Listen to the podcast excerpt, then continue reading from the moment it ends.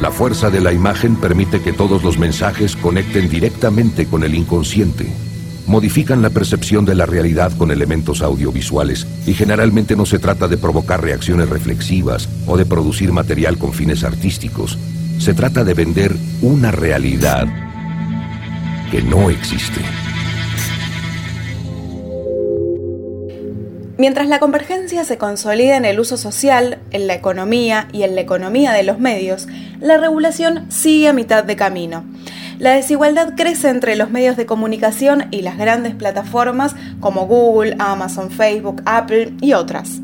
Y el periodismo lo sufre, como fuente de debates, pero también como profesión. Analizamos el informe que presentó Cipreva como punto de partida para una regulación. Esto es un podcast, de, la tribu. Fuerte al medio. La política, el Estado, los medios, el mercado y la comunicación pensada a contramano. Para escuchar nuestros podcasts, ingresa a fmlatribu.com barra podcast o búscanos en todas las plataformas de podcast. Fuerte, al medio. Bueno, Agustín, ¿cómo estás? Acá eh, mirando por la ventana un cielo sin ninguna nube. Yo creo que ese es el resumen climático del año en el que hicimos más de 40 fuerte al medio a distancia. Bueno, Santi, este, te mando algunas nubes porque acá en el sur del conurbano bonaerense eh, tenemos algunas, así que o seguramente están yendo o vienen de ahí. Este, pero bueno, este, contentísimo de otra edición de Fuerte al Medio. Esta vuelta con un tema eh, tan complejo como interesante, ¿no? Sí, efectivamente. No, vamos a hablar de nosotros, este, sino que vamos a hablar de un, tema que nos estuvo trabajando durante mucho tiempo, pero sí vamos a darle crédito a, la gestión que, nos puso a trabajar sobre una temática que ha asomado fuerte al medio en algunos casos, que tiene que ver con las dificultades de regulación y de diseñar políticas para los entornos actuales en el que funcionan los medios, eh, y que nos tiene de nuevo planteando una serie de preguntas, confirmando pocas cosas y asomando eh, algunas dudas para, para, el futuro. Y es que durante esta semana, eh, el sábado fue la primera, el jueves habrá otra charla en la que a vos te va a tocar participar de un ciclo de tres, en el que el CIPREVA, el Sindicato de Prensa de Buenos Aires, presenta un dossier de investigación que tiene una serie de trabajos, uno de ellos es el que elaboramos a cuatro manos, eh, también a distancia, em, en donde dimos cuenta del el modo en que se están materializando políticas y regulaciones de plataformas para promover el trabajo periodístico y el pluralismo y la diversidad. Es decir, indagamos en el modo en que esto se está trabajando en distintos países y en el modo en que esto debería trabajarse de modo necesario y urgente en Argentina, porque la forma que está tomando la convergencia y el funcionamiento de los medios en ese espacio tiene una serie de efectos sobre los que hemos trabajado muchas veces de fuerte al medio. Uno de ellos es las condiciones de trabajo de los y las periodistas y también el pluralismo y la diversidad. Sí, a ver, eh, el CIPREVA este, hizo, realiza, ¿no? tiene un diagnóstico con el cual nosotros coincidimos que es que eh, el negocio y, el sistema de la cultura y del entretenimiento y la información en la actualidad se encuentra eh, sacudido, por decirlo de alguna manera, eh, por, por, la acción de diversas plataformas que se montan sobre Internet para hacer las veces de intermediarios o prestadores de servicios digitales relacionados justamente con la cultura, con la información y con el entretenimiento. Y el diagnóstico de, que, realiza CIPREVA y que nosotros este, compartimos, indica que esas plataformas se están quedando cada vez, cada año, cada mes, este, con una porción más grande de la renta que genera el mercado de la cultura, de la información y de entretenimiento, y que por lo tanto eh, digamos, el financiamiento de la producción para ese sistema se está deshilachando, se está desinflando y eso repercute, entre otras cosas, en el pluralismo, en la diversidad y también en las condiciones laborales de los que hacen y producen y trabajan en el mercado de la cultura, del entretenimiento y de la información. Dicho de otra manera, que asistimos o estamos asistiendo a, algo así como un proceso de uberización ¿sí? Este, de, la cultura y de la información. Entonces, partiendo de ese diagnóstico, eh, realizamos un estudio comparativo eh, y, este, eh, de exploración sobre qué se está haciendo y si se está haciendo algo en distintos países del mundo para controlar justamente este drenaje económico y, de financiamiento del mercado de la cultura y de la comunicación hacia el mercado de las plataformas digitales. ¿no? Y bueno, digamos, es un trabajo de unas este, 50 páginas que eh, presenta una diversidad de, políticas y de modelos para justamente intentar revertir este proceso. Sí, ahí me parece que antes de profundizar en, los lineamientos del, informe, me parece que hay que destacar dos cosas. En primer lugar, eh, como vos decís, prueba tiene un diagnóstico y eso yo lo subrayaría en el sentido de que es necesario que, eh, en este caso, un colectivo que defiende los intereses de trabajadores y trabajadoras, eh, indague en las condiciones laborales de sus trabajadores, justamente de sus afiliados y afiliadas. Pero esa indagación no tiene que ver solo con, bueno, tenés que conocer cada vez más dispositivos y plataformas y, software para trabajar, además de que tenés que redactar con una lógica para que las plataformas accedan a muchos links, etcétera, sino que es importante que las organizaciones que defienden los derechos de los trabajadores conozcan cómo funciona económicamente el sistema, porque es un sistema que está cambiando de un modo dramático. Y, luego que, eso se vincule con una reflexión sobre la propia práctica, que se puede materializar charlando con personas que no están involucradas cotidianamente, como en nuestro caso, eh, porque no somos periodistas, a eso me refiero, y con especialistas que les permiten eh, pensar estas cuestiones, que es algo que hacen los sin fines de lucro, los medios sin fines de lucro históricamente, reflexionar sobre sus propias prácticas, sobre sus condiciones de sostenibilidad, y que no está tan presente en algunos sectores de la industria cultural o de las industrias culturales en ese sentido parece que es bien destacable y a partir de ahí es lo que se ofrece es un trabajo que, tiene datos del mercado, análisis de las políticas, es decir, del conjunto de medidas que se llevan adelante en distintos países, por regiones, tratando de encontrar si hay eh, continuidades y diferencias, si hay paradigmas regionales, por ejemplo, si hay un modelo europeo de administrar las plataformas digitales, si hay un modelo estadounidense o de los países centrales tratando de plantear también qué está pasando en los países de América Latina y, de identificar si hay o no distintas velocidades y características o aspectos compartidos. Eh, y me parece que es un debate que permite luego del diagnóstico, eh, perdón, que es un trabajo que permite luego del diagnóstico involucrarse en el debate con una serie de eh, propuestas o de puntos para pensar que la regulación no debería acotarse solo, por ejemplo, a cobrar el IVA, como se hace en Argentina, sino a establecer condiciones para que algo de lo que genera el propio sector contribuya a la cadena productiva del sector. Eso es como una, una presentación bien general de la estructura del informe, eh, que me parece que, es importante sistematizar, eh, porque después de ahí lo, eh, lo que se hace es identificar el mercado argentino, aspectos que nosotros hemos detallado muy puntualmente, muy puntualizadamente en diferentes entregas de nuestro eh, encuentro radial semanal, eh, identificar el marco regulatorio y los cambios para ver sobre todo cómo, en qué contexto se insertan esos medios emergentes, esas plataformas que materializan en Argentina un proceso que es más global. Por ejemplo, esto de quedarse con cada vez más parte de la renta y el tiempo de atención de las audiencias y modificar, impactar en la modificación de las condiciones de trabajo con este concepto que me parece súper atinado, que es el de uberización. Sí, teniendo en cuenta también, Santi, que, que si prueba, obviamente eh, en ese diagnóstico detecta este, este cambio en el funcionamiento económico del mercado de la comunicación y de la cultura, pero tampoco le saca este mérito a ese problema a las empresas de medios de comunicación, ¿no? Digamos, es un abordaje integral y un diagnóstico integral del problema que no le echa toda, toda la culpa a este proceso de acelerada precarización laboral este, a, las plataformas digitales.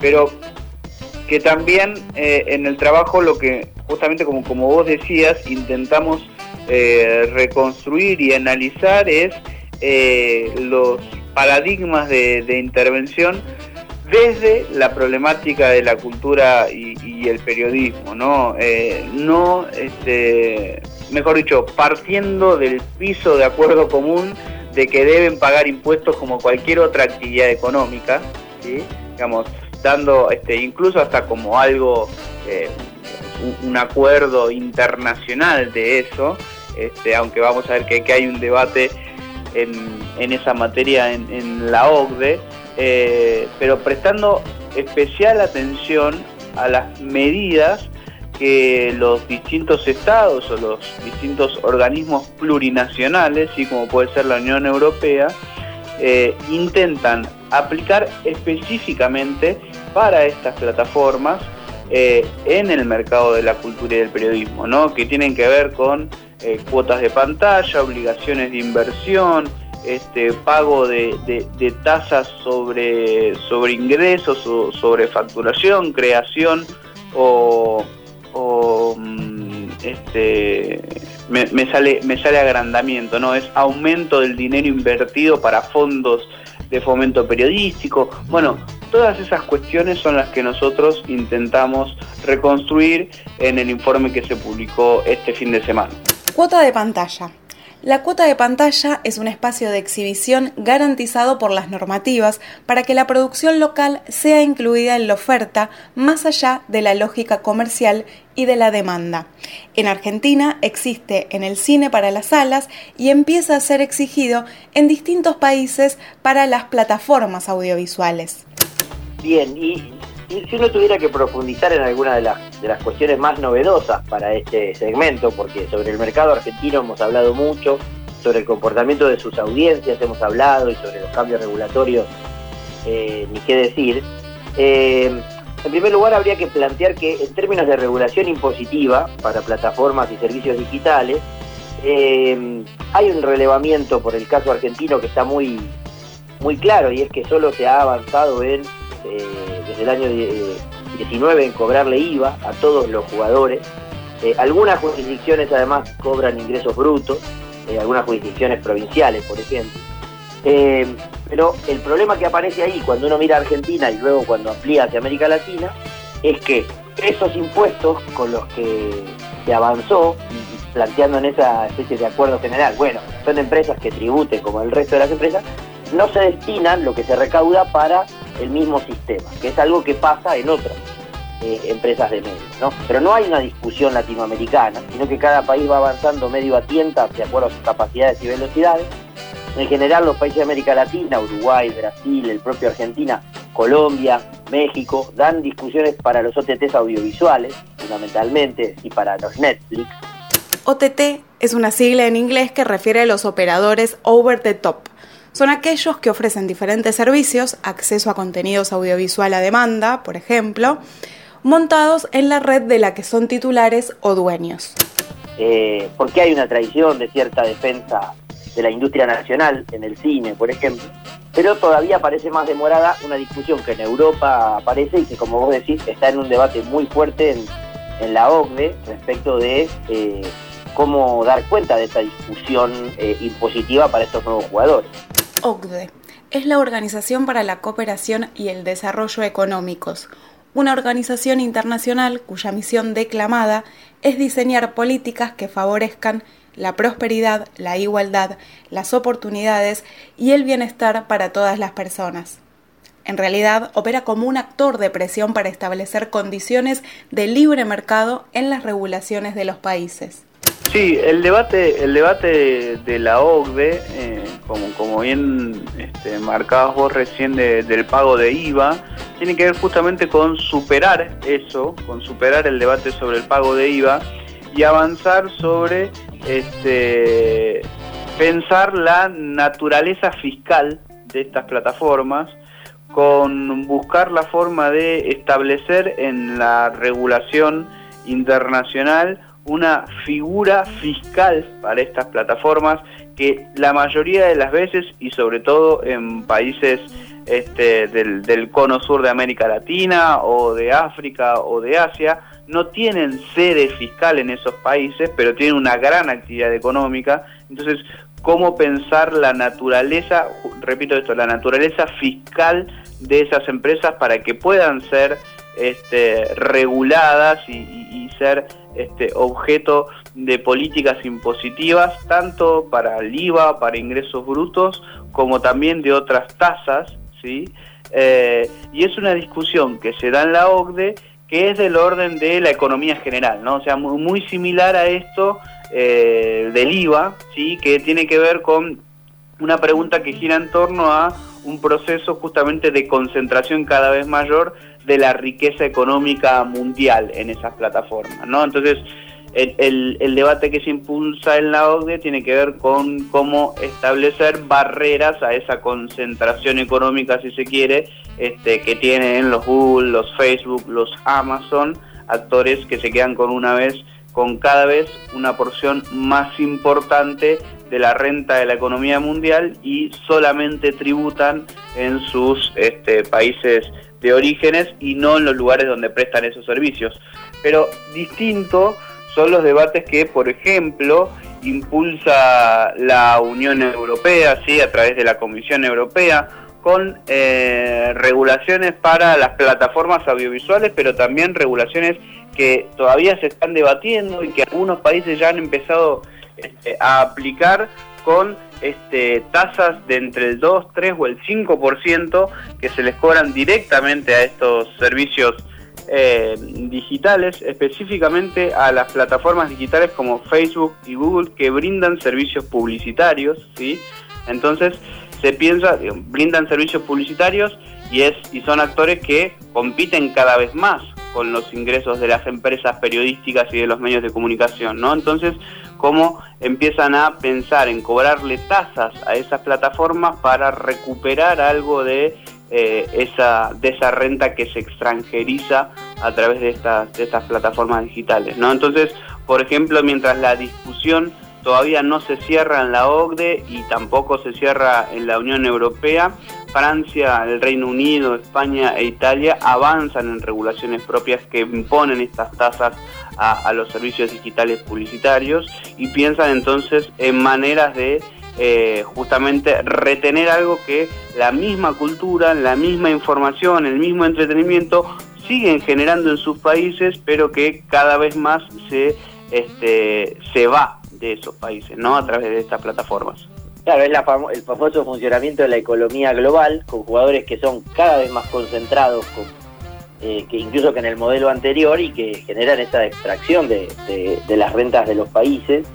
Eh, me parece cuando te escuchaba eh, y cuando releía además el texto durante el fin de semana, eh, refuerzo una conclusión que, saco eh, después de haberme vinculado de nuevo con esta temática, y es que aparentemente hemos pasado en, en el diseño de las políticas públicas o en los debates de las políticas públicas de comunicación a una etapa en la que ya no está en discusión que el Estado puede hacer algo. Hasta ahora vivimos en una etapa en la que me, cuesta encontrar el parteaguas, ¿sí? no sé cuándo empezó esto, pero efectivamente abandonamos el estadio en el cual los estados se veían atados de pies y manos para regular estas cuestiones. Ahora están discutiendo, como vos decís, cuestiones fiscales, qué tipo de personas jurídicas estamos regulando, la necesidad, por ejemplo, de que planten bandera en sus territorios, que tengan una oficina fiscal para entonces estar alcanzados por exigencias. Ya pasar a discutir porcentajes de los gravámenes, si el 2 o el 5, si sobre la ganancia o sobre la facturación, si el destino de esos fondos debe ser el propio sector o las rentas generales, eh, si es una defensa economicista que hacen los estados o si es una defensa también político-cultural. Me parece que hay como un segundo estadio, sin pecar de optimista para nada, porque como vos bien marcás, ni el debate en la OCDE, ni en la OEA, ni en la Unión Europea esto está resuelto. Me parece que hay, una, hay un segundo consenso, que sería, bueno, los estados pueden hacer algo al respecto. De hecho, en algún momento, cuando hablamos de las relaciones de estas empresas con eh, el Estado en los Estados Unidos, dijimos algo parecido, ¿no? Bueno, durante muchos años era yo soy ceros y unos, no me deben regular, y ahora hay como, bueno, un acuerdo, sentémonos, negociemos y, y veamos qué se puede qué se puede plantear, ¿no? Me parece que ahí hay una idea interesante a marcar, Agustín. Sí, yo creo que, podemos marcar el parteaguas en, comienzo de la discusión de este paradigma de donde definidamente hay un acuerdo eh, donde estas empresas deben pagar impuestos y donde los estados nacionales pueden hacer cosas este, y pueden tomar medidas. Me parece que es un acuerdo en el que podemos este, eh, em, titularlo casi como, como esa etapa de 2008-2009 en Argentina, el fin de la inmaculada concepción de las plataformas digitales, ¿no? Este, eh, donde, donde incluso se rompe ese, esa, esa idea de que Internet es desterritorial, ¿no? Este, como, como bien nos enseña Natalia Suazo, Internet está hecho de servidores, de cables, submarinos este, y, de cosas que están en, países este, y, que, y, que, y, que, existen, ¿sí? Digamos, de, de presencia físicas. Este, pero creo yo que 2013, 2014, los conflictos con, Brasil y con distintos presidentes del mundo de estas plataformas, eh, la campaña de Donald Trump, me parece que son todos eventos donde estas plataformas se metieron con el mundo de la política y la política le mostró los dientes en ese, en ese sentido. Pero bueno, es una, es una idea que, pienso en el aire. Sí, Otra de las pero es una idea razonable, me parece. Yo acuerdo. De última pongamos no espalda con espalda para defenderla. genial, genial. Eh, después, eh, en, en, nuestro trabajo hay una, digamos, hay un hallazgo, si se le puede llamar de esa manera, o una idea en las conclusiones que a mí me parece bastante clara, que tiene que ver con que el, en Estados Unidos, pero centralmente en Alemania, Francia, este, y algunos otros países de Europa, pero en distinto grado, digamos, en un grado menor, eh, hay una aceptación y un acuerdo sobre este, la necesidad de este, diseñar políticas de fomento para la actividad periodística, que vienen mucho antes del, em, digamos, de, la avanzada de las plataformas digitales, ¿no? Digo, por ejemplo, y por pensar una de las de las políticas de fomento que a mí más me sorprendió y que incluso hasta me parecen más imitables. ¿no? Digo, en la Francia de Sarkozy, hace algunos años, el gobierno de Francia eh, subsidiaba una suscripción a un medio este, informativo para las personas eh, que terminaban la escuela secundaria. ¿sí? Digamos, eh, personas de 18 y 19 años, el gobierno por un año les subsidiaba este, la, suscripción al medio que ellos quisieran. Y digamos, esa política tenía como resultado que al año el 20% de las personas que habían recibido ese subsidio continuaban por motus propio este, invirtiendo y pagando este, esa suscripción. Bueno, e, esas políticas eh, en, lo discursivo, en lo político e, y en lo ideológico también, cuesta mucho impulsarlas, incluso construir ese acuerdo básico, ¿no? Este, de cuál es el rol del Estado y la relación entre el Estado con el periodismo en América Latina en general y, en Argentina en particular. Sí, me, parece que eh, por un lado eh, es interesante salirse, salir de la trampa de creer que todo empieza con Internet, ¿no? Y que hay todo lo que eh, está en torno a estas discusiones es nuevo. Porque entonces no, eso nos haría pensar que, que no hay trayectorias del modo en que se han relacionado los estados con la cultura, la política y la comunicación que puedan incidir. Me parece que esto que vos describís de Francia es algo que es una explicación concreta. En los, en los países en donde los estados han diseñado políticas más robustas para defender la cultura local, para generar mecanismos de promoción y de producción, es dable encontrar que éstas se trasladen al, al ámbito digital y es muy difícil encontrar procesos que van de la nada a la gloria, como dice la canción, ¿no? O sea, donde no había nada y entonces se generen políticas tan virtuosas como estas que vos describís, porque es, es eh, salir por arriba incluso del dilema de dar la caña o enseñar a pescar, es porque es una política cultural absolutamente defendible como tal, como que es el momento en que el Estado argentino eh, imprimía y distribuía en las canchas de fútbol cuentos, ¿no? libros de lectura es una, es una política cultural que luego puede generar la continuidad de la actividad, pagar para suscribirse a un medio en la costumbre que eso genera, ¿no? Es algo así como diarios para todos, pero eh, que genera que cuando se corta eso hay un porcentaje que va a querer seguir leyendo, porque estará interesado en la política, en los temas ambientales en las distintas cuestiones que los medios suelen trabajar. El problema cuando lo trasladamos a América Latina es, por un lado, que, la discusión empieza mucho más abajo en el sentido de los acuerdos posibles y que hay otra trampa por saltear que es eh, no ideológica, sino de comportamiento político, que es la gubernamentalización de eh, la mayoría de estas prácticas de políticas, ¿no? Es decir, eh, los estados quieren estar y financiar a los medios, pero los quieren financiar para que, para que hablen bien de ellos, no para generar ese mecanismo de financiamiento indirecto, poniéndole esa guita en el bolsillo eh, a, la, ciudadanía en tanto que audiencia, porque se hacen ese tipo de políticas para los alimentos, por ejemplo. La tarjeta alimentar es eso, imagínate una especie de tarjeta eh, leer o tarjeta entretenerse, en vez de una tarjeta alimentar o acompañada a la tarjeta alimentar. Me parece que ahí hay una trayectoria del rol de los estados que juega muy fuerte para explicar estos mecanismos.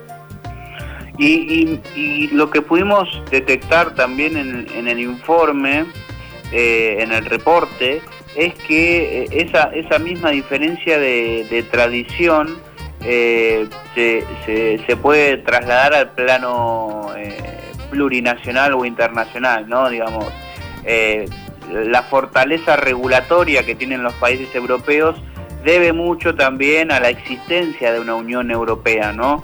Donde esos debates y acuerdos básicos se construyen este, en, materia, en este caso de, regulación este, cultural o, audiovisual.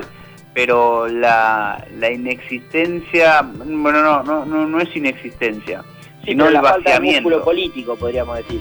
claro, la falta de músculo político y, de justamente eh, la, la, destrucción en muchos casos desde la política partidaria de estos espacios plurinacionales como pudo ser eh, UNASUR, Mercosur, eh, la RECAM del cine, por ejemplo.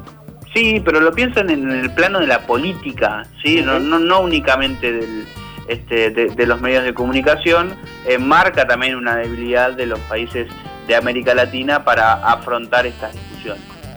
La política con minúscula, digamos. Exactamente. Bueno, Agustín, me parece que, el aporte del trabajo está hecho, nos permite eh, tener una vinculación profunda con una temática que no es tan ancha y ajena, que está presente y que se inserta de distintas formas en las agendas de los países, a veces por iniciativas de los actores privados comerciales, a veces por iniciativas de los actores políticos que defienden los derechos de los trabajadores, siempre son agendas de fuerte al medio y me parece que, lo que permite es tratar de, poner esto en la agenda para que el punto de partida de la discusión sea mucho más rico, porque cuando discutamos cómo habría que hacer en Argentina podamos comprobar o contrastar con lo que hace en algunos países del mundo. Sí, y para eso me parece que que es muy valorable justamente que desde, uno de los, de los sindicatos de trabajadores de prensa este, se impulsen estas discusiones, marcando también que los trabajadores tienen su postura y su lectura crítica de, los procesos. Así que, Santi, seguiremos, como siempre decimos, con estos temas más adelante en Fuerte al Medio y nos volvemos a encontrar y a charlar en el próximo episodio. Un abrazo, buena semana. Esto es un podcast, de, la de la tribu. Fuerte al medio. La política, el Estado, los medios, el mercado y la comunicación pensada a contramano. Para escuchar nuestros podcasts, ingresa a fmlatribu.com barra podcast o búscanos en todas las plataformas de podcast. Fuerte, al medio.